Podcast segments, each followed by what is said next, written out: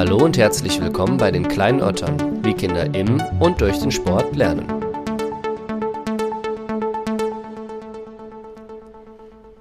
Tennis ist nur was für Reiche. An die Schulen bekommen wir den Sport eh nicht, weil überall Material fehlt und die Zeit, die Kinder immer zum Platz zu fahren und abzuholen, haben wir auch nicht.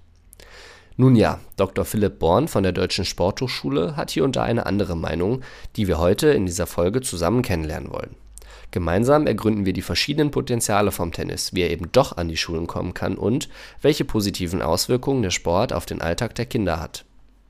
Philipp ist A-Lizenztrainer des Deutschen Tennisbundes, selbst noch aktiver Leistungsspieler und Trainer mit Erfahrungen aus allen Bereichen und Altersstufen. Mit einer guten Mischung aus Fachkompetenz und Gelassenheit lehrt er außerdem an der DSHS und vermittelt den Studierenden neben Technik, Taktik und Kondition vor allem eins: die Freude an einem wundervollen Sport. Bevor es losgeht, verweise ich wie immer auf meine Instagram- und Facebook-Seite und wünsche euch dann jetzt viel Spaß mit der Folge Tennis und Dr. Philipp Born. Kleine Otter, Kinder und Sport. Okay, lieber Philipp, Schön, dass du da bist und schön, dass du dir Zeit für mich nimmst. Ja, sehr gerne. Bin froh, äh, dass du mir geschrieben hast. Freue mich auf den Podcast. ja, ich bin gespannt. Ähm, ich habe direkt mal eine gute Frage. Und zwar, wann und wie hatte ich das letzte Mal ein Kind so richtig zum Lachen gebracht? Oh, das ist wirklich eine gute Frage. Ähm, also das war nicht face to face, aber es war gestern, als ich mit meinem besten Freund telefoniert habe und äh, sein Sohn dran gegangen ist, äh, der jetzt zweieinhalb ist und äh, jetzt nicht Alex, mein Kumpel, dran war, sondern sein Sohn Samuel und das war großartig. Und dann habe ich mich erstmal mit ihm unterhalten über die wichtigsten Dinge in seinem Leben gerade. Ähm, also ja, das war das letzte Mal, dass ich mich da wirklich totgelacht habe, am Telefon dementsprechend dann. Das ist auch stark. Ich liebe es ja, wenn Kinder so todernst über ihre Themen reden, irgendwie mit, weiß ich nicht, Kuscheltier oder so. Ja. Ähm, wie bist du denn als Kind selbst zu deiner Sportart gekommen, zum Tennis? Über meine Eltern. Die sind beide auch Sportstudenten gewesen in den 80ern. Ähm, beides auch, beide ihr Leben lang und immer noch äh, im Tennis ähm, verwurzelt gewesen, beruflich. Ähm, genau, und dementsprechend ähm, wie meine Eltern und meinen älteren Bruder. Ich habe einen älteren Bruder und einen jüngeren Bruder. Mein älterer Bruder ist zwei Jahre älter als ich. Der hat logischerweise als erstes angefangen und dann war ich immer als Kindergartenkind schon mit dabei und dann habe ich ja, ich glaube, so mit Schulbeginn die ersten Schritte getan im Tennis und eigentlich seitdem ich acht bin, in regelmäßiger Form. Das ist auch irgendwie so ein bisschen typisch Tennis, oder? Dass das so innerhalb der Familie weitergegeben wird. Häufig sicherlich, ja. Also in meiner Familie müssen wir nochmal eine Generation weiter zurückgehen, ging es bei meinen Opas los. Also das waren die, die nach dem Krieg äh, quasi über Tennis in irgendeiner Weise kennengelernt haben und das dann in den Familien auch geblieben ist. Ähm, ja, das ist sicherlich eine Möglichkeit. Und ähm, wenn die Familie natürlich in irgendeiner Weise, ob sie Großeltern sind oder die Eltern sind, äh, im Tennis verwurzelt sind, ist es natürlich immer einfacher. Ähm, gibt aber sicherlich, wie in allen anderen Sportarten, natürlich auch andere Wege, äh, mit Tennis loszulegen, ja. Ähm, kannst du dich noch an deine lehrreichste und vielleicht auch wichtigste Niederlage erinnern? Hast du sowas? Ja, also ich müsste überlegen, ob es eine gab. Es gibt, es gibt sicherlich mehrere. Ähm, ich glaube, es sind eher, also sind eher so dann kumulierte Erlebnisse. Ähm, wir haben ja gerade eben im Vorgespräch über die Rückhand gesprochen, die ja häufiger dann der schwächere Schlag ist. War bei mir in der Jugend, ich bin Einhänder, also ich spiele mit einer Hand, gerade als ich noch nicht ausgewachsen war, schon meine, mein schwächerer Schlag. Ähm, und das war zum Beispiel, wenn es jetzt um Lehrreich geht, genau das, dass ich da gemerkt habe, okay, ähm, die Gegner, die nicht ganz blöd sind, spielen mir häufiger auf die Rückhand, spielen mir hoch auf die Rückhand. Das Phänomen, was, was Roger Federer gegen Nadal auch lange auf Sand erlebt hat. Ähm, und habe dadurch viele Matches verloren, war dann immer häufig sehr gefrustet natürlich als Kind äh, und als Jugendlicher später auch, habe aber dadurch immer mehr dran gearbeitet und mittlerweile ist die Rückhand ein besserer Schlager als meine Vorhand geworden. Also wenn jetzt, wenn du jetzt gegen mich spielen würdest, äh, wäre meine Stärke eher die Rückhand. Äh, und das äh, zeigt ja dann diesen, diesen Lernprozess in dem Bereich, ja. Besser im Sinne von Härte oder Präzision oder beides? Sowohl als auch, genau. Also ähm, natürlich ist meine Vorhand auch gut. Äh, ist jetzt nicht so, dass die viel schlechter ist als die Rückhand. Ist jetzt nicht so, dass, es, dass ich sagen würde, es ist eine klare Schwäche. Aber bei mir ist es jetzt nicht so, dass wenn jemand gegen mich spielt, klar ist, okay, den musst du auf die Rückhand spielen, dann äh, hast du ihn im Griff, sondern ich kann sehr offensiv und äh, unangenehm auch mit meiner Rückhand spielen, ja. Ich glaube, es war mal eine Nike oder eine Adidas-Werbung oder so, wo sie gesagt haben, arbeite so lange an deinen Schwächen, bis sie zu deinen Stärken werden und so lange an deinen Stärken, bis sie zu deiner Gewohnheit werden. Finde ich eigentlich ganz inspirierend irgendwie. Das passt, hat ja auch das, bei dir das, gepasst. Das passt gut, das stimmt, ja. ähm, könntest du kurz umreißen, welche Erfahrungen du in der Vermittlung an Kinder hast, in deiner Sportart? Ja, ähm, also angefangen habe ich aktiv Training zu geben, sprich auf der anderen Seite des Netzes sozusagen zu stehen und nicht mehr nur Spieler zu sein. Ähm, in meinem FSJ, ich habe anstatt Zivildienst ein freiwilliges soziales Jahr in meinem Tennisverein damals in Hannover gemacht und wurde da eingesetzt für alles, wozu die anderen Trainer keine Zeit hatten sozusagen, habe also so Zusatzangebote gemacht und unter anderem war das eben ähm, auch die Kinderbetreuung, äh, aber aktive Kinderbetreuung, sprich die Eltern, äh, die jungen Eltern, die ihre Kinder ähm, nachmittags dann eben nicht mehr in der Kita hatten oder wie auch immer, aber Training hatten oder der große Bruder, die große Schwester hatte Training und ich dann die Jüngsten da betreut habe, in der Tennishalle damals. Das war so der Einstieg. Ähm, auch eben schon Tennis- oder Ballspezifisch. Heute wurde man Ballschule wahrscheinlich zu sagen. Ähm, und dann habe ich von da angefangen, eigentlich alles durchlaufen. Also wenn wir im Kinder- und Jugendbereich bleiben, äh, von wirklich den Anfängern ähm, im Bereich Ballschule und Übergang zu den ersten Tennisbewegungen ähm, oder tennisähnlichen ähm, Bewegungen bis hin dann eben auch leistungsorientiertes Kinder-Jugendtraining war dann, bevor ich an der Sportschule angefangen habe, ähm, fünf Jahre im Tennisverband Mittelrhein tätig als Verbandstrainer, war also da dann für die besten Jugendlichen von 12 bis 18 zuständig, also auch in dem Bereich tätig gewesen. Ähm, also ich würde sagen, ich habe in alle Bereiche aber dafür mal reingeschnuppert, ähm, mache das auch immer noch sehr gerne. Meine Mutter ist immer noch sehr aktiv als Trainerin für die Kleinsten, also für den U10-Bereich, hier bei Rot-Weiß Köln um die Ecke. Und äh, da habe ich immer mal wieder die, die Ehre, sie zu vertreten, wenn sie dann mal äh, abkömmlich ist oder beziehungsweise äh, im Urlaub oder wie auch immer. Ähm, darf ich da auch mal wieder ran. Bin auch hier in meiner Tätigkeit als äh, Dozent für Tennis, sind wir sehr aktiv im Bereich Tennis in der Schule. Sprich, sind dann auch immer wieder mal, wenn es die Kinderuni ist, zum Beispiel, die hier hinkommt, zu uns oder wir mit Studierenden aus dem Lehramt in die Schulen gehen, in die, äh, in die Schulklassen, in die Sportklassen, auch in dem Bereich immer wieder tätig. Also von daher habe ich da vielfältige Berührungspunkte, was die Kids angeht. Ja, du hast auch gerade ein paar Themen angesprochen, die ähm, später im Gespräch nochmal aufkommen werden. Also über Schule würde ich gerne nochmal mit dir sprechen, auch über die Ballschule konkret. Ähm, vorher aber noch ein, zwei Sachen. Zum Beispiel die Frage, warum sollte ein Kind überhaupt mit Tennis anfangen? Das ist eine sehr gute Frage.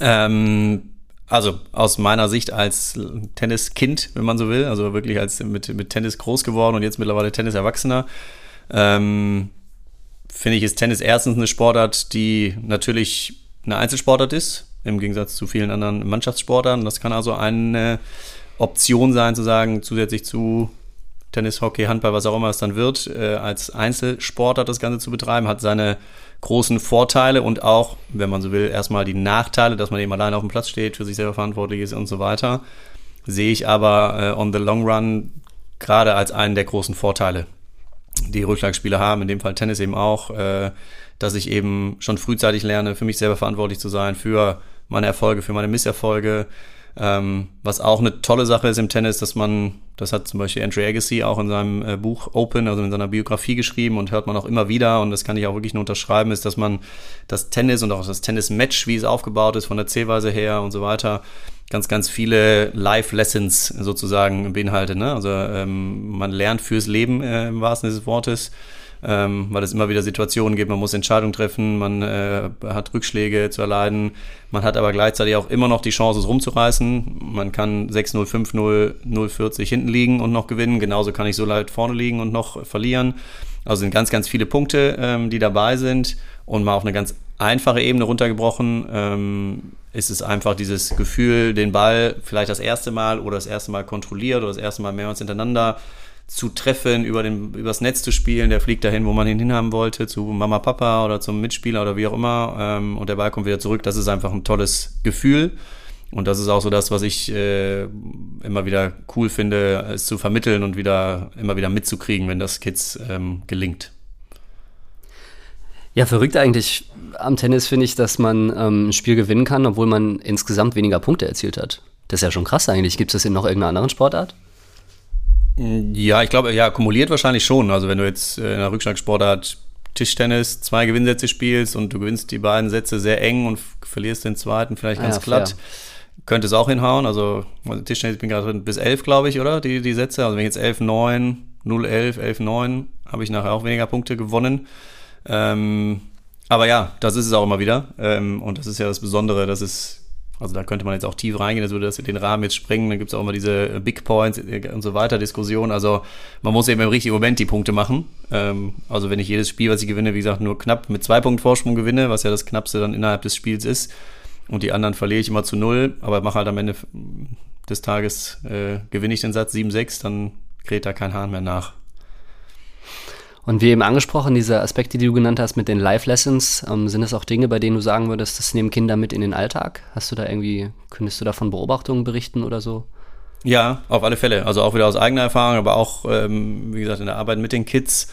Ähm, und vor allen Dingen, wenn man sich dann auch mit den Eltern unterhält, wenn man sich auch mit, äh, was ich immer sehr gerne mache, auch mal über den Tellerrand hinaus mit anderen Sportler, Sportlerinnen, Kindern unterhält oder Eltern aus anderen Sportlern unterhält was ganz offensichtlich ist im Tennis, dass man sich eben auch über eine sehr lange Zeit unter Umständen konzentrieren muss und auch selber eben die ganze Zeit konzentriert sein muss. Ne? Also jetzt nicht wie, keine Ahnung, im Fußball, ich bin gerade Verteidiger hinten rechts, der Ball ist vorne, dann kann ich auch mal entspannt in der Ecke stehen und im Tennis, wenn ich da halt äh, im Ballwechsel nicht konzentriert bin, mache ich den Fehler oder kriege den Ball nicht mehr oder was auch immer. Also das ist eine Sache, diese Konzentriertheit ähm, über längeren Zeitraum, dass sich dann auch in der Schule äh, oder später im Beruf oder wo auch immer äh, widerspiegelt.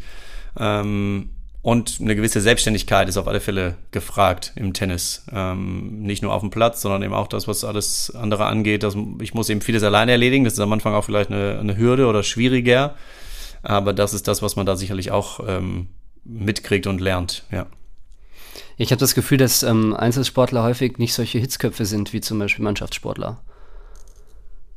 Ich weiß natürlich, das können wir jetzt nicht in der Studie das belegen. War, das weiß so. ich nicht genau. Also es gibt im Tennis genug, genug, genug Hitzköpfe auch, denke ich. Ne? Also auch im Kinderbereich hat man immer wieder sowohl Mädels als auch Jungs, die äh, Emotionen dann da ausleben.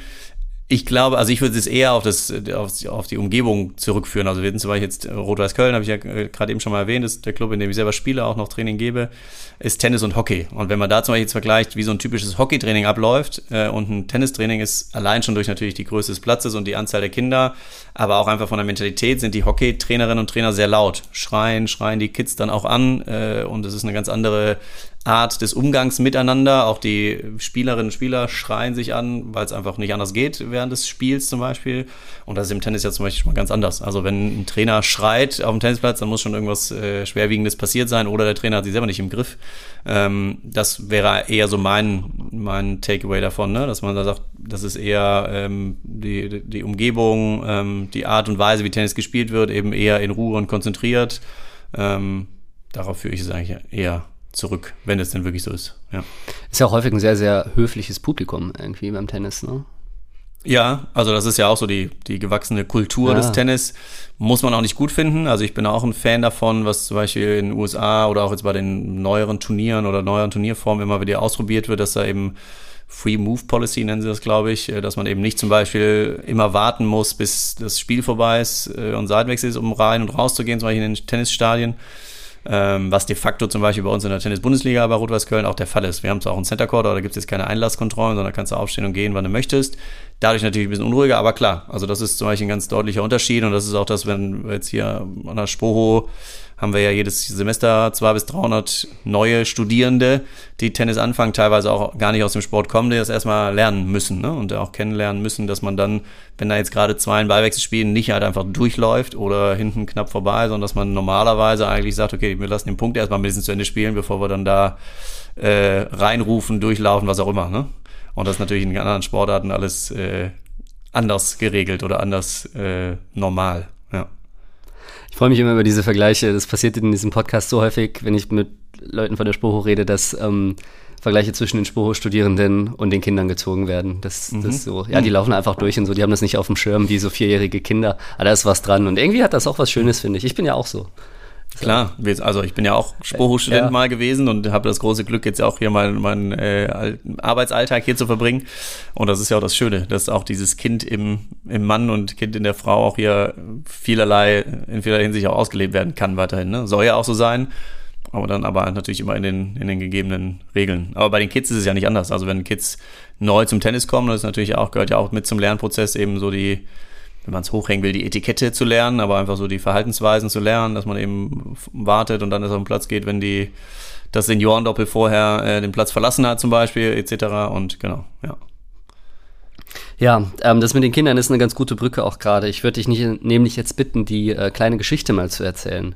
Mhm. Da haben wir ja im Vorfeld schon kurz drüber geredet. Ich bin total gespannt, was du jetzt erzählst. Ja, also die, ähm, ich habe es fast schon ein bisschen angedeutet. Es ist jetzt gar nicht eine Geschichte von einer Person, mit der ich die erlebt habe, sondern es ist eher eine Geschichte aus dem, ja, aus dem, aus der Arbeit mit Kindern auf dem Tennisplatz. Ähm, und zwar genau das, diese, ähm, ja, dieses besondere Gefühl, wenn Kinder das erste Mal, egal welches Alters, also ob sie jetzt wirklich noch im Kindergarten oder äh, Schulkind, äh, Grundschulalter sind, können aber auch Jugendliche sein, die das erste Mal mit Tennis in Berührung kommen. Wir haben auch ganz viele Erlebnisse mit Flüchtlingskindern etc. gehabt, ähm, die das erste Mal im Bereich Tennis irgendwie tätig sind. Und ähm, ja, also das sind immer wieder kleine tolle Geschichten, ähm, die ich da erlebe, wenn eben das erste Mal Tennis gespielt wird. Ähm, und zwar dann eben auch so, dass es eben auch einfach gemacht wird von uns Trainern in dem Falle, äh, methodisch vereinfacht wird und dadurch dann eben einfach tolle Erfolgserlebnisse da sind. Ne? Und auf einmal ein Kind, was vorher noch nie einen Tennisschläger in der Hand hatte, mit einem angepassten Tennisschläger, angepassten Bällen, ähm, auf einmal einen Ballwechsel schafft. Ob es jetzt mit mir als Trainer ist oder noch besser die Kids miteinander. Also diese diese Glücksgefühle, die da aufkommen, äh, die man, wie gesagt, als, als selber mal Kind und selber mal Tennis irgendwann gelernt, ja auch total nachvollziehen kann, ähm, sind das immer wieder äh, tolle Sachen. Und wenn man es auf eine besondere Geschichte eben zurückführen möchte, ist es eben genau das, was ich gerade äh, genannt habe. In dem Fall war es kein Flüchtlingsprojekt, sondern wir hatten ähm, Clean Winners, hieß die Initiative bei Rot-Weiß, ein Verein, ähm, der sich um sozial benachteiligte Kinder kümmert. Wir hatten vor allen Dingen ein Waisenhaus äh, hier aus Köln, die eben einmal die Woche zu uns gekommen sind, eben auch aus ihren sozialen Verhältnissen einfach meistens oder noch nie was mit Tennis zu tun hatten. Und da die, die strahlenden Gesichter zu sehen, eben mit allein schon auf dem Tennisplatz in eine Tennishalle zu kommen, Tennisschläger, Tennisbälle äh, zu haben, zu spielen, das Ding in irgendeiner Weise durch die Gegend zu ballern und dann irgendwann auch kontrolliert übers Netz zu spielen, ähm, das ist großartig, ja. Ja, das ist auch so eine Sache, allein das macht ja schon Spaß, einfach die Bälle durch die Halle zu ballern. Dann ist das schon cool. Ähm, ich habe ein paar Aussagen für dich vorbereitet mhm. und die würde ich dich mal bitten zu kommentieren dann. Ähm, die erste Aussage ist, Tennis ist nur was für Reiche, dafür haben wir keine Kohle. Hört man häufig, ähm, ist auch nicht ganz äh, zurückzuweisen, weil Tennis grundsätzlich, wenn man es äh, sich anschaut, von Materialkosten, von den Trainerkosten, von den Mitgliedsbeiträgen im Winter noch die Halle zu bezahlen und so weiter, sehr schnell sehr teuer werden kann, ja, ähm, es aber nicht sein muss. Ähm, deswegen ist das sicherlich eine Sache, wo ich auf alle Fälle dagegen argumentieren kann oder dagegen argumentiere. Äh, wir werden ja vielleicht gleich noch über, über Thema Tennis in der Schule etc. reden. Ähm, aber grundsätzlich ja, ist natürlich diese Hürde wird häufig noch gesehen, weil man natürlich denkt, okay, ja, ich brauche, mein Kind braucht einen Tennisschläger, braucht Tennisschuhe, braucht Tennisklamotten und ich muss in einen Verein eintreten, das kostet so und so viel 100 Euro im Jahr und dann muss ich noch den Trainer bezahlen, die Halle und so weiter. Und dann sind viele Familien, äh, viele Eltern einfach schon raus unter Umständen. Ähm, und ich glaube, dem kann man entgegenwirken, indem man einfach sagt, informiert euch, informiert euch vielleicht auch nicht immer nur bei dem einen Club äh, um die Ecke, sondern schaut mal, was es noch für Angebote gibt. Ich denke, in allen anderen Bereichen gibt es das auch. Es gibt äh, sicherlich Schwimmschulen, die äh, teurer, exklusiver äh, sind. Und es gibt aber auch Angebote, wo mein Kind günstig und trotzdem äh, gut, mit guter Qualität Tennis, äh, in dem Fall oder Schwimmen lernen kann. Genauso ist es im Tennis auch. Ähm, dass man da eben einfach sich informieren sollte und natürlich auch ähm, den Schritt gehen sollte, zum Verein zu gehen und äh, Fragen zu stellen. Und häufig, denke ich, ähm, und da ist mittlerweile Tennis und die Tennisvereine jetzt auch nicht mehr in der Lage, dass sie sagen, uns wird die, wird die Bude eingerannt äh, und äh, wir schicken Leute nach Hause, sondern die meisten Tennisvereine ähm, werden dann auch Interesse daran haben, wenn Eltern, Kinder Bock auf Tennis haben, ähm, da auch Möglichkeiten zu finden, dass auch die finanzielle Hürde eben keine Hürde darstellt oder deutlich kleiner wird, als sie vielleicht am Anfang noch war. Ähm, die zweite Aussage, beim Tennis lernt mein Kind null Zusammenhalt und Gruppengefühl, einfach weil es kein Teamsport ist. Kann ich äh, komplett entkräften, beziehungsweise würde ich dagegen argumentieren, ähm, weil gerade Tennis im Kinder- und Jugendbereich immer Mannschaftssport ist.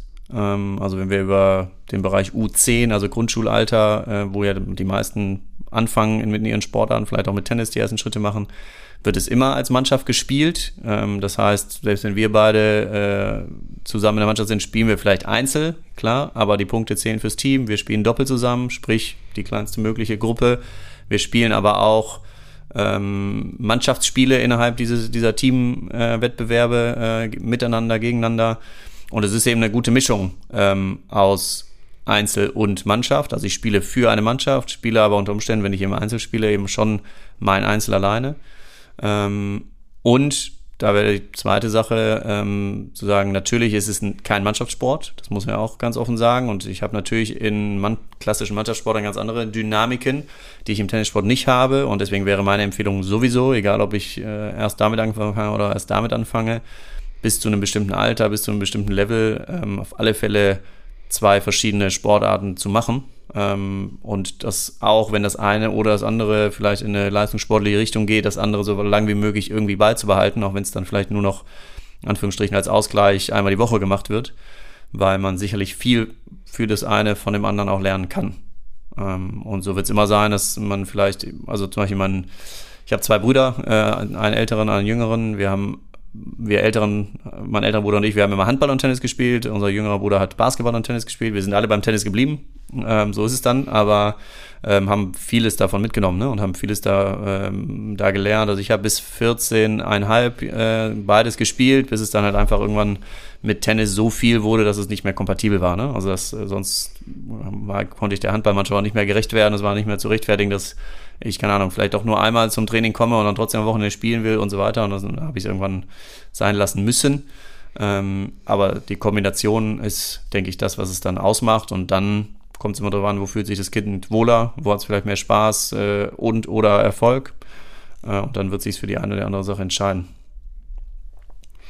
Die äh, dritte Aussage, mein Kind kann gerade so mit Besteck essen, aber wie soll es denn dann bitte den Tennisschläger halten können? Viel zu schwer. Ja, also auch das äh, ist natürlich eine Frage der, äh, der Übung, der, der Herangehensweise. Ich habe es gerade eben ja schon mal erwähnt, es gibt mittlerweile ähm, gut angepasstes Material im Tennis. Ähm, also unsere Elterngeneration hatte das Glück noch nicht. Die haben Erwachsenenschläger irgendwie in die Hand gekriegt, wann, wie auch als sie dann immer waren. Und mittlerweile, genau wie beim Fußball, Hockey, Handball, mit kleineren Bällen auf kleinere Tore, auf kleinere Felder gespielt wird im Idealfall. Äh, aus den gleichen Gründen wird im Tennis auch mit kleineren, leichteren Schlägern, leichteren Bällen, kleineren Netze, kleinere Felder gespielt, um das Ganze eben anzupassen. Ähm, und da ist dann aber auch, muss man schon sagen, eine gewisse gewisse Altersgrenze sollte man dann schon irgendwie einhalten. Also äh, wenn ich jetzt mit meinem zwei- oder dreijährigen Kind zum Tennis gehe, ist das wahrscheinlich noch zu früh. Ähm, vielleicht hat er oder sie dann Bock, mit dem Tennisschläger ein bisschen über den Platz zu laufen und ein bisschen Hockey mit dem Tennisschläger zu spielen. Aber der, selbst der kleinste Tennisschläger ist vielleicht noch zu schwer, um ihn hochzuheben.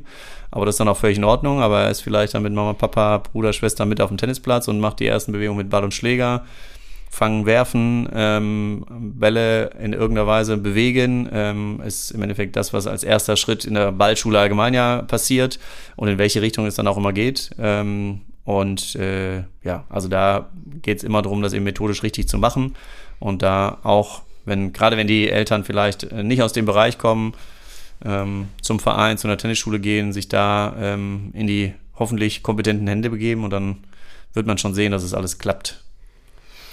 Ja, ich bin selbst sowieso nicht so der Fan davon, ähm, Kinder nach dem Alter einzuteilen, weil das seltenst klappt eigentlich. Ähm, aber was sollte ein Kind denn können, um beim Tennis wirklich, also im reinen Tennistraining einzusteigen? Was sollte da als Voraussetzung gegeben sein?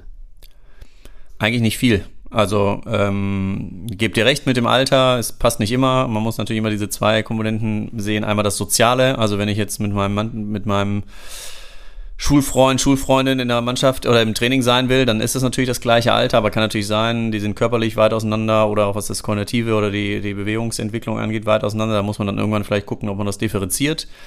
Grundsätzlich, eigentlich außer Lust, das auszuprobieren, muss mein Kind erstmal gar nichts mitbringen. Ähm, und ähm, dann kann man schauen, äh, wohin die Reise geht. Ne? Also wir haben ganz viele Möglichkeiten, das Ganze methodisch zu vereinfachen. Man kann so machen wir es zum Beispiel, um den äh, Übertrag wieder zur Spoho zu nehmen. Es war ja letzte Woche die erste Einheit Tennis für viele unserer Spoho-Studierenden in den Tenniskursen. Da haben wir auch erstmal mit dem rollenden Ball angefangen. Sprich, der Ball ist gar nicht geflogen, sondern wir hatten einen Tennisschläger in der Hand und der Ball wurde wie beim Hockey hin und her gerollt, aber eben im Tennisschläger und Vorhand, Rückhand ähnliche Bewegungen wurden gemacht. Und das ist der erste Einstieg und von da aus geht es dann weiter. Dann geht es weiter ohne Netz, das heißt, der Ball fängt an zu fliegen, der Ball kann ausspringen so häufig, wie, er, wie es eben nötig ist und äh, so geht man eben Stück für Stück voran. Ähm, und dann wird sich schon relativ bald zeigen, hat das Kind weiterhin Lust auf das Ganze ähm, und dann steht dem Ganze auch nichts im Weg, das weiterzuentwickeln. Ähm, gewisse Grenze, was Alter bzw. Entwicklung angeht, würde ich unter Umständen nur dann setzen, ja, dass das Kind eben, sag ich mal, 30 Minuten äh, sich auf dem Tennisplatz in irgendeiner Weise äh, be bewegen möchte, kann äh, und eine gewisse Mindestkonzentration aufbringen kann. Das ist häufig dann so die Grenze, wo wir sagen, okay, das, das Kind ist, egal ob es vom Alter oder biologisch oder kanadischem Alter, noch zu jung, ähm, weil vielleicht Mama die ganze Zeit am Rand stehen muss oder Mama mit dabei sein muss. Auch das kann natürlich für die ersten Schritte okay sein. Ähm, das muss man eben schauen. Aber wenn Mama eben keine Zeit, Lust, wie auch immer hat, dabei zu sein, dann muss man schauen, dass man vielleicht äh, da die Entwicklung nochmal ein halbes Jahr abwartet äh, und in der nächsten Saison einsteigt vielleicht. Wie sähe denn so eine typische Stunde im Tennis aus mit so einer Bande Sechsjähriger zum Beispiel? Du kannst ja mal exemplarisch so eine Stunde darlegen. Ja, also grundsätzlich ist es erstmal häufig äh, eine Stunde, die nicht typisch Tennis mit ein bis vier Spielern ist, sondern durchaus mit mehr Spielern, Spielerinnen pro Platz. Äh, manchmal vielleicht auch mit zwei Trainern, also dass man zum Beispiel einen großen Tennisplatz dann für ja, bis zu zwölf Kinder nutzt, ähm, um das einfach auch kosteneffektiver zu machen. Auch da haben wir gerade schon drüber gesprochen. Ne? Also ich muss dann eben die Kosten für zum Beispiel Halle und Trainer nicht alleine zahlen, sondern teile mir das durch zwölf, ähm, was natürlich dann das Ganze äh, deutlich günstiger macht. Ähm, und ja, mit Sechsjährigen würden wir auf alle Fälle auch im Tennistraining, auch wenn es jetzt keine Ballschule mehr ist, auf alle Fälle mit Ballschul-ähnlichen Dingen beginnen, immer. Also irgendwann irgendein Warm-up mit Ball, ob der Ball fliegt, rollt, geworfen, gefangen, geschossen, äh, getreten oder was auch immer wird. Ähm, und von da aus dann immer mehr Richtung äh, Tennisspezifik gehen, also Bälle auch verschiedener Größe werfen, fangen, dass einfach diese Dynamik kennengelernt wird, wie fliegt ein Ball, wie springt er auf, wo muss ich stehen, damit ich den Ball erstmal fangen kann? Dann kommt der Schläger mit hinzu, dass man da verschiedene Vorübungen mitmacht, sogenannte Ballgewöhnungsübungen werden wir ganz viel dann machen. Also der Ball wird wie bei so einem Eierlauf getragen, dann wird er hochgespielt, runtergeprellt, hockeymäßig geführt. Äh, auch das kann man viel in Staffelform etc. machen, so ein Parcours etc. alles machen. Ähm, um dann natürlich immer auch tennisspezifische Dinge mit reinzunehmen. Wie gesagt, fangen, fangen wir vielleicht an, ganz ohne Netz hin und her zu spielen. Ziel ist immer, ähm, spielorientiert vorzugehen in dem Alter, also nicht die Technik im Vordergrund zu haben und äh, im Worst Case sechs Kinder in der Schlange stehen zu haben und die schlagen ein paar Welle und stellen sich dann wieder an, sondern dass alle so viele Ballkontakte wie möglich haben, eben das so zu vereinfachen, das Spiel, dass sie das miteinander und oder mit dem Trainer ähm, spielen können und eben wirklich gespielt wird von Anfang an. Also auch natürlich die Technik während des Spielens gelernt wird, Vorhand, Rückhand, die Griffhaltung, der Aufschlag von Anfang an auch mit hinzugenommen wird, also auch die Idee, dass man eben den Ball über den Kopf wirft und irgendwie über Kopf den Ball ins Spiel bringt, sollte von Anfang an dabei sein, weil das ist natürlich Teil des Tennis, ähm, was dann später mal gespielt werden möchte. Ähm, und das ist auch zum Beispiel von der, es gibt die Play and Stay äh, Kampagne, jetzt schon über, über zehn Jahre von der, vom Weltverband äh, entwickelt, wo eben auch ein Leitspruch ist, Leitspruch ist Serve, Rally and Score from the first lesson. Also aufschlagen, Rally hin und her spielen, ob jetzt mit oder gegeneinander und Score, also auch schon um Punkte spielen von Anfang an. Und das kann ich eben im kleinsten machen und das sollte auch in jeder Einheit mit dabei sein. Also die Kids sollten immer irgendwie den Ball selber ins Spiel bringen. Die sollten miteinander hin und her spielen, was cool ist im Tennis, was in anderen Sportarten auch nicht so erquickend ist, vielleicht den Ball hin und her zu passen, aber im Tennis kann man da auch schon sehr viele Spielformen machen. Die zwei Spieler spielen miteinander gegen die anderen, die miteinander spielen. Wir nennen das immer miteinander gegeneinander. Also ich muss mit meinem Partner, meiner Partnerin so viele Ballwechsel wie möglich schaffen äh, und äh, gewinne dann gegen die anderen und dann geht man irgendwann ins Richtung, Richtung Spielen ähm, in, in den kleinsten Formen. Ähm, genau, das, ist, das sind so die typischen Inhalte ähm, von so einer sechsjährigen Stunde. Natürlich immer viel verpackt mit äh, vielen Pausen zwischendurch. Auch das Bälle sammeln wird dann ab und zu zum Highlight, weil das vielleicht dann auch spielerisch gestaltet werden kann, was sonst ja eigentlich nur so ein notwendiges Übel ist, alle Bälle wieder einzusammeln, kann in dem Kinderbereich dann auch schon kann manchmal sehr lange dauern, da muss man das unter Umständen dann auch kreativ lösen, und, um da äh, das zu beschleunigen. Aber auch das kann schon alleine zum Happening werden, wenn die Kinder dann äh, den Bällen hinterherrennen, die Bälle wieder versuchen in den Ballwagen zu, zu werfen oder wie auch immer. Um, ähm, das ist ganz, ganz viele Sachen äh, gesagt, auf die ich eigentlich eingehen möchte. Fangen wir mal bei, äh, bei dem Spielen an. Was wäre denn so eine Spielform, die so Sechsjährige schon machen könnten? Also ich denke gerade an den riesigen Tennisplatz, also natürlich, man kann ihn halbieren, man kann ihn wahrscheinlich kleiner machen und so, aber was wäre da denn so ein konkretes Spiel, das du mal nennen könntest? Also ein ganz konkretes Spiel, ähm, was auch noch diesen rollenden Ball beinhaltet und nicht den fliegenden Ball, ist das Low T-Ball, also Low wie flach im äh, Englischen L-O-W, T, weil äh, für Tennis und Ball für den Ball. Ähm, da wird der Ball nicht über etwas drüber gespielt, sondern unter etwas drunter. Ähm, es gibt Low-T-Ball-Anlagen, aber kann man sich am einfachsten vorstellen, man hat zwei Langbänke, die man äh, längs stellt und eine Bank kommt quer darüber, sodass dann Ball drunter passt. Und das ist dann das Spielfeld mit entweder einem größeren Tennisball oder auch, kann auch ein größerer Schaumstoffball sein, der halt unter dem Ding durchpasst und einfach zu treffen ist. Und dann wird äh, da gespielt, gegeneinander im Einzel, im Doppel, im Tischtennisdoppel, also mit abwechselnd schlagen. Man hat einen Tennisschläger in der Hand, spielt also Vor- und Rückhand ähnliche Schläge. Der Ball rollt aber, man kann die Wände mit benutzen. Das heißt, man hat ganz, ganz viele Dinge, die zum Tennis dazugehören. Wir haben vorhin schon drüber gesprochen. Antizipation. Äh, ich muss den Ball treffen, das richtige Timing finden. Ich spiele den Ball schon rüber, der kommt auch wieder, auch wenn er noch nicht fliegt. Ähm, ich kann vorne, ich kann Rückhand spielen, ich kann so spielen, dass der Gegner sich bewegen muss, ich kann schneller spielen, langsamer spielen, also ganz, ganz viele Dinge, Beinarbeit, Stellung zum Ball. Ähm, und das ist was, was wir immer am Anfang mit dabei haben, was auch sehr beliebt ist und was auch immer von Anfang an klappt. Ähm, das ist die Hürde sehr, sehr gering, vor allen Dingen, wenn man noch einen größeren Ball mit dabei hat. Und da könnte man zum Beispiel direkt äh, loslegen und spielen. Wie lernen die Kinder sowas bei dir, wie die Stellung zum Ball zum Beispiel? Also ich denke gerade an eine sehr, sehr große, sehr, sehr kalte Tennishalle und einen sehr, sehr alten Trainer, der einem ähm, irgendwas von Gelenkwinkeln erzählen möchte. Wie lernen die das bei dir? Ist das äh, wahrscheinlich ist es nicht mehr so zeitgemäß? Das wäre, äh, das wäre nicht so schön. Also ich habe mich jetzt vor kurzem noch mit meinem Papa, wie gesagt, der auch sein ganzes Leben lang im Tennis und im Tennisleistungssport auch in der Trainerausbildung auch verbracht hat, unterhalten, dass es leider immer noch zu viel schlechtes Tennistraining auf der Welt gibt. Nicht nur im, in Deutschland, auch ich bin auch immer wieder mal äh, weltweit unterwegs. Man sieht leider immer wieder, das war jetzt ein extremes Beispiel, was du genannt hast, aber Dinge, die in diese Richtung gehen. Ähm, und wo es dann leider auch nicht verwunderlich ist, wenn die Leute entweder keinen Bock mehr drauf haben oder die Kinder erst gar keinen Bock drauf finden oder sagen, Tennis ist kompliziert, ist teuer, macht keinen Spaß und ist langweilig ähm, wenn es natürlich falsch vermittelt wird. Ähm, um auf deine Frage zurückzukommen, spielorientiert ist eben genau das äh, Stichwort Play und Stay. Diese Kampagne heißt nichts anderes als spielen und bleiben. Also die Kinder und Jugendlichen sollen spielen und darüber dann ähm, das einfach lernen und dabei bleiben. Ähm, das heißt, Stellung zum Ball, um das konkrete Beispiel zu nennen, lernen sie einfach, während sie es tun. Also der Ball wird zum Beispiel Lonti Bowl hin und her gerollt oder dann im nächsten Schritt ohne Netz hin und her gespielt. Ähm, und entweder es funktioniert direkt, dann muss man das gar nicht so groß ähm, thematisieren. Oder du hast eben vielleicht immer mal wieder Kids, wo es schwierig ist. Oder bei der Vorhand ist es vielleicht intuitiver als bei der Rückhand, weil die Rückhandseite meistens irgendwie auf der falschen Seite ist, als rechts auf der linken Seite und so weiter. Ähm, da muss man das dann einmal kurz thematisieren. Ähm, am besten ist meine Erfahrung, das auch über Fragen zu machen. Also ich würde äh, dich in dem Fall jetzt dir nicht sagen, nimm den Fuß nach vorne, sondern mal fragen, schau mal, wenn du jetzt zurück anläufst, äh, wie würdest du dich denn hinstellen wollen? Wie fühlt sich das denn gut an? Und wie fühlt sich vielleicht auch nicht gut an? Äh, und dann wird sich das relativ schnell ergeben.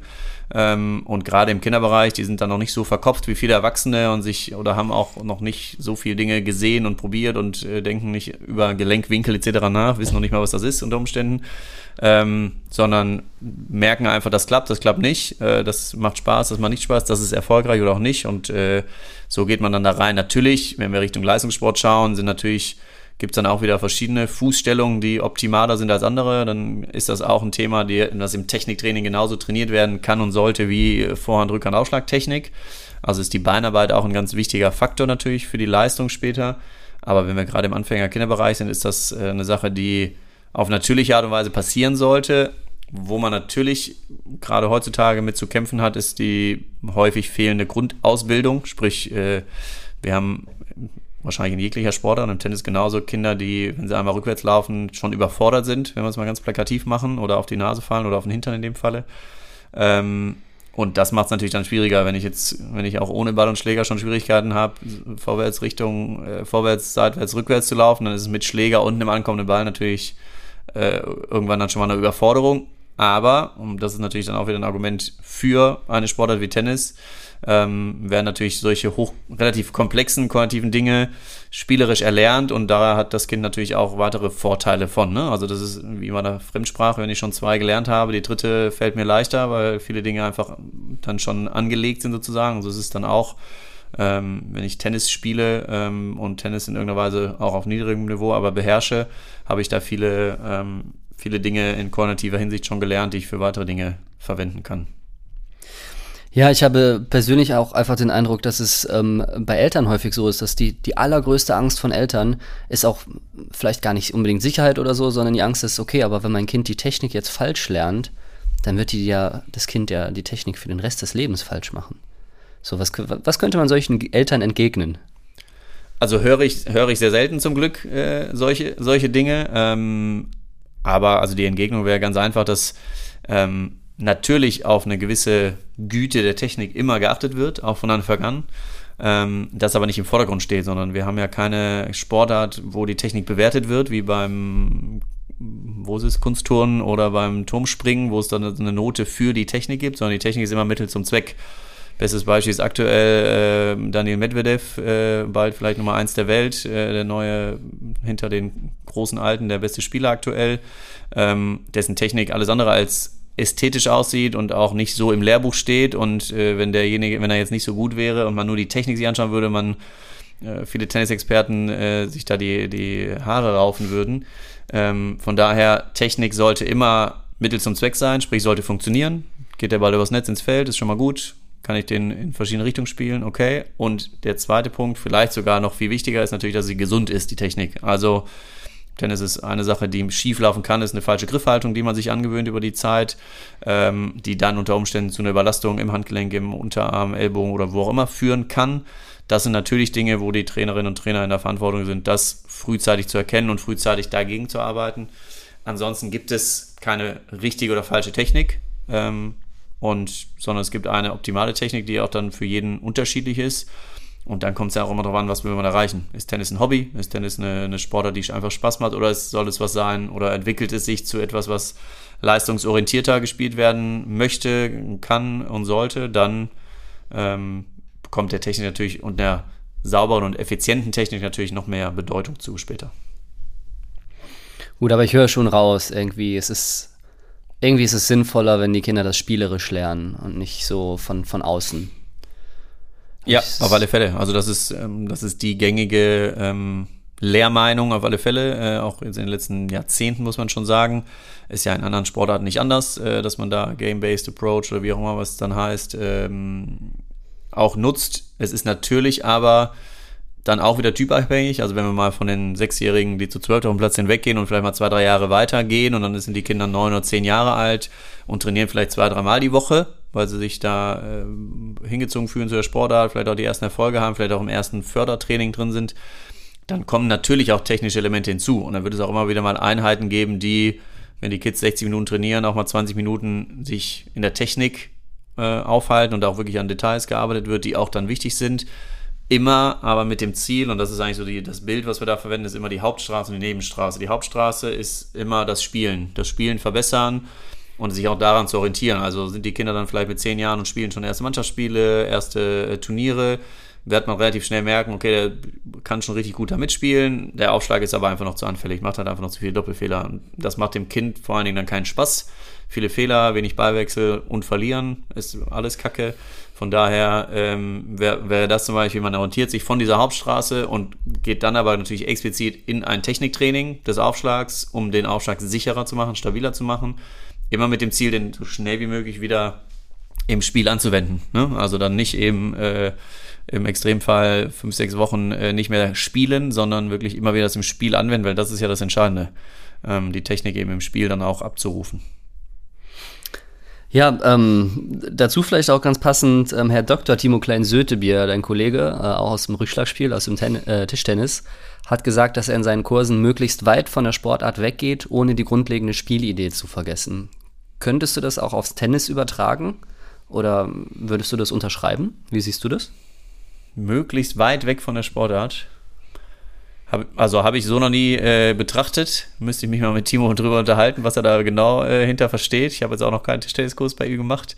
Ähm, würde ich jetzt so auf Anhieb spontan erstmal nicht unterschreiben fürs Tennis. Ähm, aber, das habe ich jetzt schon ein paar Mal erwähnt, man natürlich versucht, und das gilt auch im Erwachsenenbereich, das gilt auch immer mal wieder auch im fortgeschrittenen Bereich, wenn man vor irgendeinem Problem äh, oder an einem Problem kommt oder irgendwo nicht weiterkommt, dass man Dinge vereinfacht und Dinge, ähm, ja, die, die, einfach die Komplexität rausnimmt.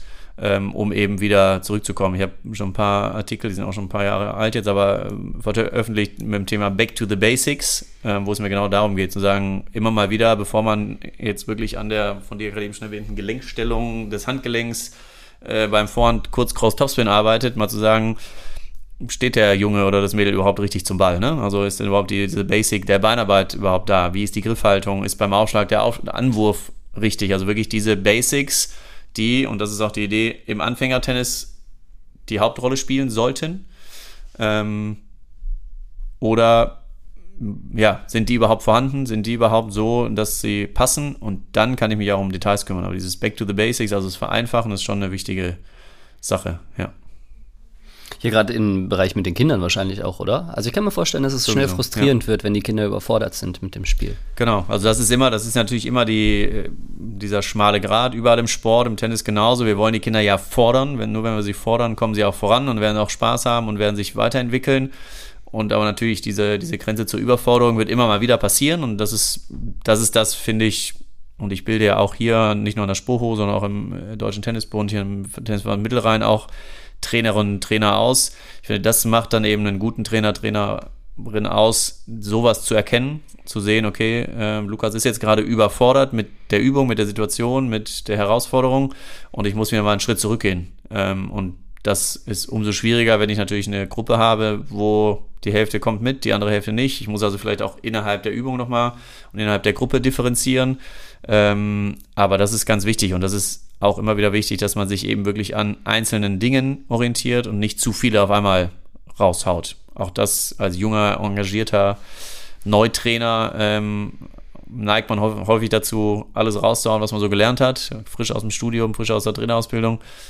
Das ist aber dann einfach too much für die Kids. Ähm, und da muss man auch wieder sagen, okay, es reicht schon, wenn ich, wenn wir jetzt eine halbe Stunde dran arbeiten, dass die Vorhand Cross äh, da reinkommt und der Ball kommt sowieso immer anders wieder. Ähm, das heißt, jede Situation ist sowieso wieder anders, wo der Spieler, die Spielerin sich darauf anpassen muss.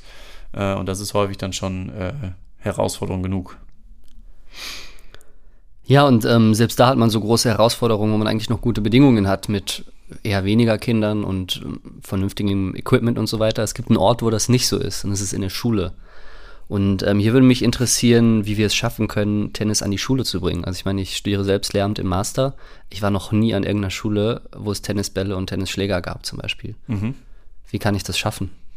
Ja, also du hast schon ein, ein großes Problem angesprochen. Äh, wie gesagt, als ich vor mit meinen Kollegen Ralf Krambo und Dominik Meffert vor ja mittlerweile sechs Jahren hier angefangen habe, äh, neu an der Spoho, haben wir uns auch überlegt, was sind die Themen, äh, um die wir uns bemühen wollen. Ähm, und das ist eben auch ein großes Thema, ist Tennis in der Schule. Ähm, und die Idee ist nicht neu. Also der Deutsche Tennisbund hat in den 1970ern damit begonnen. Äh, es gab immer wieder auch fruchtbare Initiativen, die aber nie so ganz, äh, ja, nie langfristig gehalten haben oder weitergeführt wurden. Was wir aktuell auch in unserer Forschung rausgefunden haben, ist, dass wir, dass es drei große Hürden eigentlich gibt für entweder angehende Sportlehrer wie dich oder auch schon äh, länger dabei ähm, seiende Sportlehrerinnen, Sportlehrer, ist einmal A, wir haben nicht das Material, also wir haben gar keine Tennisschläger oder Bälle. B, wir haben keine Tennisplätze, komme ich gleich noch zu. Und C, ich fühle mich nicht äh, kompetent genug, Tennis beizubringen, Tennis äh, zu vermitteln. Ähm, vielleicht erstmal der letzte Punkt als Sportlehrkraft bin ich ja, kann ich ja nie in jeder Sportart kompetent, gleich kompetent sein. Ich komme aus einer bestimmten Sportart, habe bestimmte Sportarten im Sportstudium gemacht, andere nicht, habe aber trotzdem unter Umständen eine Verantwortung und auch einen Lehrplan, den ich zu erfüllen habe und werde immer mal Sportarten haben, die, wenn ich jetzt nicht aus dem Turnen komme, selbst hier die Turnkurse gemacht habe an der Spoho, natürlich mich nicht ganz so wohl fühle wie in meiner Sportart Tennis oder was auch immer. Ähm, das Material vor allen Dingen und auch das Raumthema ist eine Sache, die man relativ schnell entkräften kann. Vor allen Dingen das Raumthema ist das, was wir zum Beispiel hier auch im, im Lehramt, äh, in der Lehramtsausbildung immer wieder propagieren und was eben da quasi aus den Köpfen raus muss, dass eben Tennis A nicht immer nur auf einem großen Tennisplatz gespielt werden kann und muss und B auch immer nicht immer nur zwei oder vier Leute pro Platz sein dürfen, sondern, wie ich es ja vorhin schon erwähnt habe, wie in anderen, anderen Sportarten auch, das Ganze vereinfacht, verkleinert, äh, entkompliziert werden muss. Also auch da gebe ich immer gerne den, den Hinweis, wann spielt ihr denn mal Fußball auf einem großen Rasen 11 gegen 11 mit einem großen Ball auf große Tore? Das passiert quasi nicht, sondern man macht es in den Bedingungen, die man eben hat, in dem Hallendrittel mit angepassten Bällen, angepassten Toren. Aber die Spielidee, dann sind wir wieder bei Timo, Klein Süttebier, ist die gleiche, aber man versucht es eben anzupassen. Und das geht im Tennis eins zu eins genauso. Das heißt, ich kann auf kleinem Raum spielen, ich kann äh, über zwei Bänke, die ich aufeinander stelle, spielen oder eine Bank, die auf zwei Kastenteilen steht oder über eine gespannte Schnur. Ich brauche am Anfang gar kein Feld, sondern brauche vielleicht gerade zum Miteinander spielen einfach nur etwas, worüber ich spiele. Ein Feld ist auch mit Krepppapier oder den vorhandenen Linien, die wir in der Turnhalle haben, auch ganz schnell gemacht. Das sind also Dinge, die ganz einfach sind. Das Einzige, was halt wirklich eine Hürde darstellt, wenn ich nicht allgemein Rückschlagspiele machen will, sondern Tennis machen will, sind eben Schläger und Bälle. Ähm, das ist wirklich das, was wir auch in unserer Veröffentlichung immer wieder schreiben. Natürlich ab einem gewissen Punkt. Ich kann bestimmt zwei oder drei Unterrichtseinheiten heranführend machen zum Tennis, über, über Hockey, äh, Badminton, alles, was die Kids auch schon kennen, vom Bekannten zum Unbekannten. Wenn ich dann aber wirklich Tennis machen möchte, brauche ich irgendwann mal Tennisschläger. Da wäre jetzt mal der erste Hinweis, dass der vielleicht schon den Druck rausnimmt, zu sagen, wenn ich 30 Kinder habe, brauche ich nur 15 Schläger. Also da kann es schon easy losgehen, vielleicht auch schon weniger. Aber äh, wir sagen eigentlich immer, ab der Hälfte Anzahl Schläger zu Kindern kann es easy losgehen, weil ich ganz viele Dinge machen kann, wo auch nicht jeder einen Schläger braucht. Mit Fangen, Werfen, mit äh, Co-Trainer, mit äh, Abwechseln schlagen etc. Also ganz, ganz viele Dinge, die man da machen kann. Äh, und Tennisbälle gibt es, wir haben jetzt gerade noch äh, unsere Tennisbälle, die wir im Sommer gebraucht haben und im Winter jetzt nicht mehr, haben wir gerade auch wieder an Schulen und oder Trainer rausgegeben. Äh, gibt es viele Möglichkeiten, sich darum zu kümmern. Ähm, das heißt, äh, wir haben zum Beispiel die Option geschaffen hier in der Spoho, dass wir ähm, sechs sogenannte Schulsets ähm, angeschafft haben. Das ist eine große Reisetasche, wo bis zu 20 Tennisschläger reinpassen. Auch wieder angepasste Größen, also von Grundschulalter bis äh, siebte, achte Klasse, alle Größen mit dabei.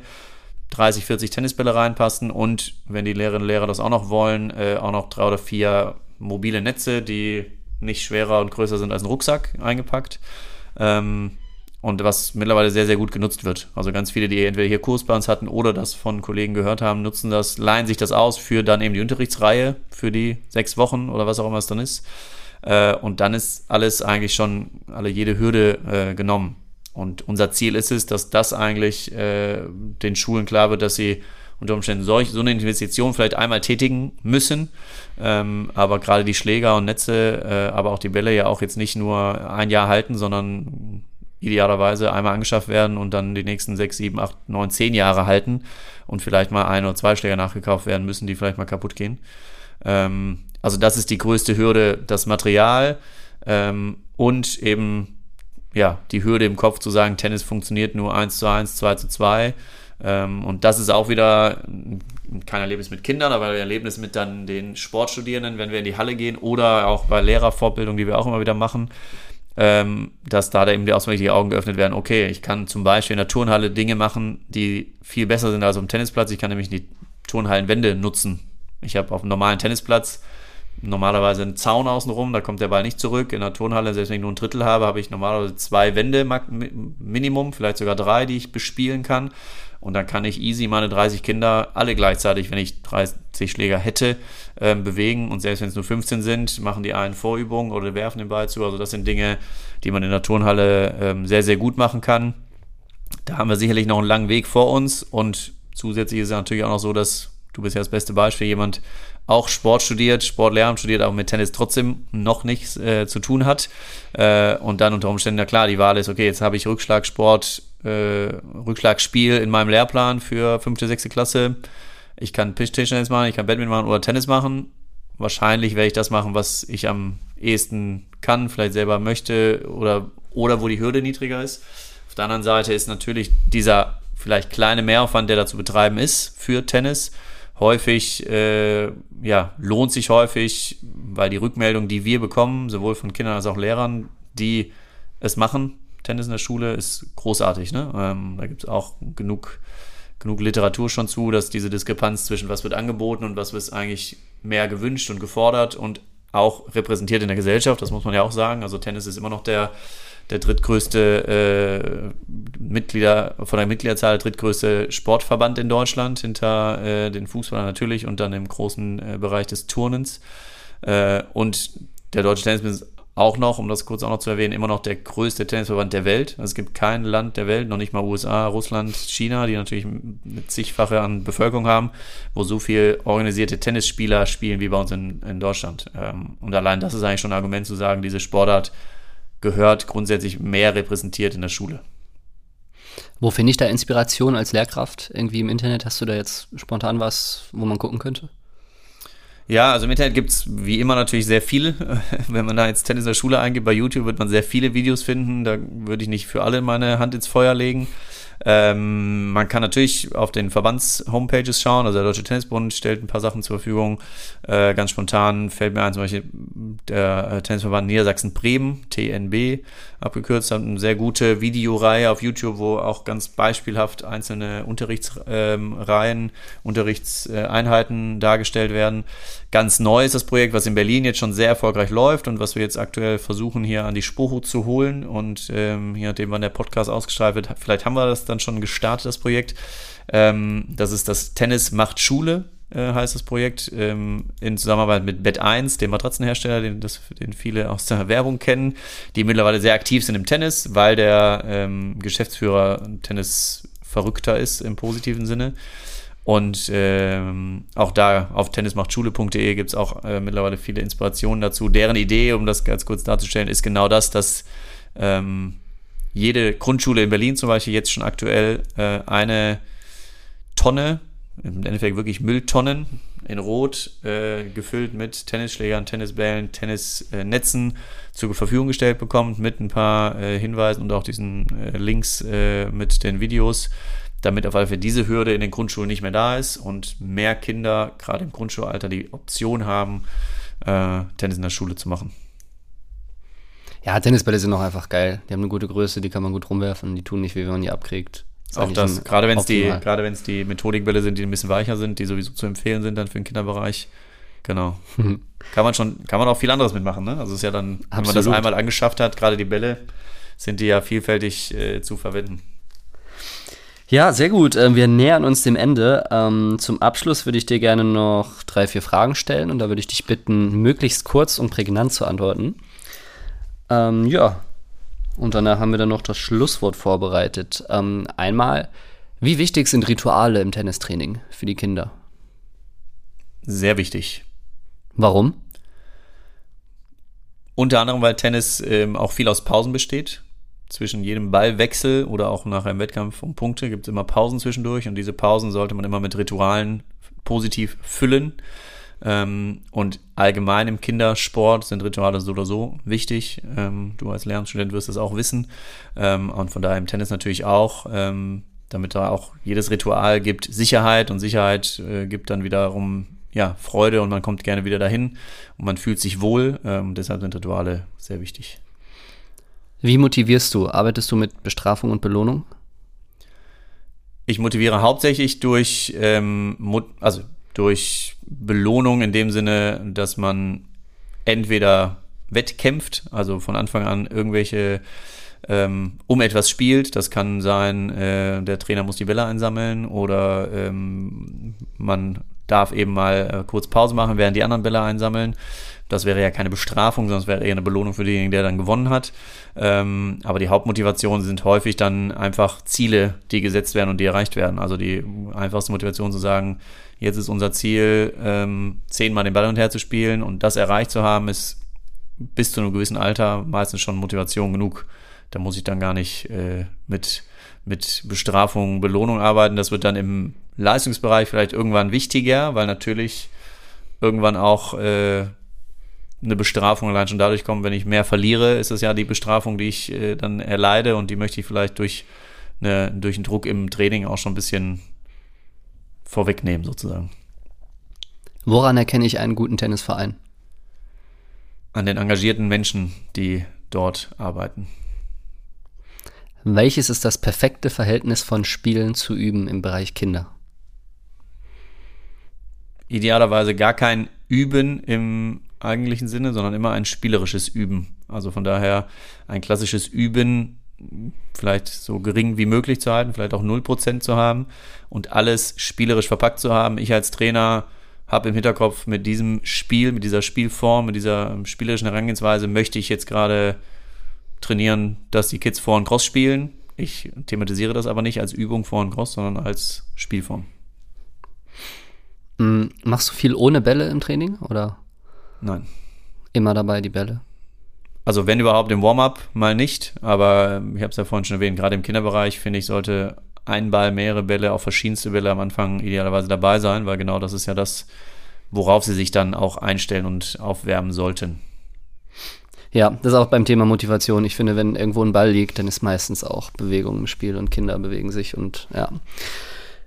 Ja, das äh, Thema Ballschule haben wir jetzt gar nicht mehr thematisiert, aber dafür gibt es auch eine eigene Folge. Also ich glaube, es ist okay, wenn wir das jetzt einfach mal weglassen. Ist nicht ich so schlimm. Schon. Ist aber sehr deutlich geworden, auch was deine Meinung dazu ist. Ähm, vielen Dank für das Gespräch. Abschließend würde ich dich noch äh, fragen wollen, ob du noch irgendwas auf dem Herzen hast, was du unbedingt loswerden willst. Vielleicht ein Tipp für Eltern oder einfach allgemein was, das äh, raus in die Welt muss. Ja, ich glaube, es ist, oder ich hoffe, es ist schon ein bisschen durchgekommen, dass äh, ich ähm, jedem Kind, der, das, äh, der oder die das jetzt gerade hört, äh, vor allen Dingen aber auch die Eltern, ähm, empfehlen würde, Tennis mal auszuprobieren, dem Tennissport eine Chance zu geben, auch wenn man, oder auch, oder gerade wenn man selber nicht aus dem Sport kommt, ähm, weil da sehr viel ähm, drinsteckt für die Kids. Ähm, sehr viel positive, sehr viel tolle äh, Erlebnisse, die daraus entstehen können. Und eben wirklich diese Hürden, die häufig ja nur im Kopf sind, ob es in der Schule ist oder im Verein oder eben dieser Weg zum Verein, sagen, oh, ich traue mich nicht oder das Geld oder wie auch immer, ähm, das mal beiseite zu lassen, sondern einfach dem Sport eine Chance zu geben und äh, darüber dann Tennis kennenzulernen. Sehr gut, sehr gut. Ja, so werde ich es ja dann auch äh, im nächsten Semester hoffentlich bei dir machen. Würde mich sehr freuen, ja. Ähm, abschließend würde ich dich dann noch bitten, eine Erfahrung zu schildern, die du gemacht hast und von der du dir wünschen würdest, dass jedes Kind diese Erfahrung macht. Ja, das ist ähm, auch aus meiner eigenen Tennis, äh, aus meinem eigenen Tennisleben, dass ich äh, über Tennis einfach so viele tolle Erlebnisse erfahren durfte. Ähm, Tennis ja ein ja, weltweiter, weltweit gespielter Sport ist zum Glück. Äh, und äh, wenn man dann eben Tennis spielt, ob es jetzt im Kleinen ist, äh, zu anderen Vereinen erstmal in der Region fährt, im größeren dann in Deutschland, europaweit, weltweit. Ähm, also diese Erlebnisse, die ich da im Laufe meines Lebens gemacht habe, möchte ich nicht missen und bringen mich immer auch jetzt noch in meiner Tätigkeit. Jetzt letzte Woche noch nach Kopenhagen zum Beispiel habe ich da, war ich da eingeladen vom dänischen Tennisverband. Da wäre ich wahrscheinlich auch nicht so einfach mal hingeflogen und andere Dinge. Also das sind Dinge, die ich äh, jedem wünsche und das, wie gesagt, beginnt auch schon im Kleinen, dass man über Tennis viele Leute kennenlernt, auch die Gegnerinnen und Gegner dann natürlich kennenlernt. Im Tennis ist zum Beispiel üblich ist, auch bei Mannschaftsspielen äh, nachher mit den gegnerischen Mannschaften zusammen zu essen. Also auch da äh, das Thema Gemeinschaft oder da nochmal anders gelebt wird. Man kommt nicht hin, spielt und haut wieder ab, sondern man spielt auch einen halben Tag gegeneinander, weil es relativ lang dauert, so ein Tennismatch mit der Mannschaft und am Ende aber immer mit den gegnerischen Teams da sitzt. Und äh, da sind nicht nur bei mir, sondern bei vielen anderen Tennisspielerinnen und Spielern auch äh, ganz tolle Freundschaften draus entstanden, nicht zuletzt.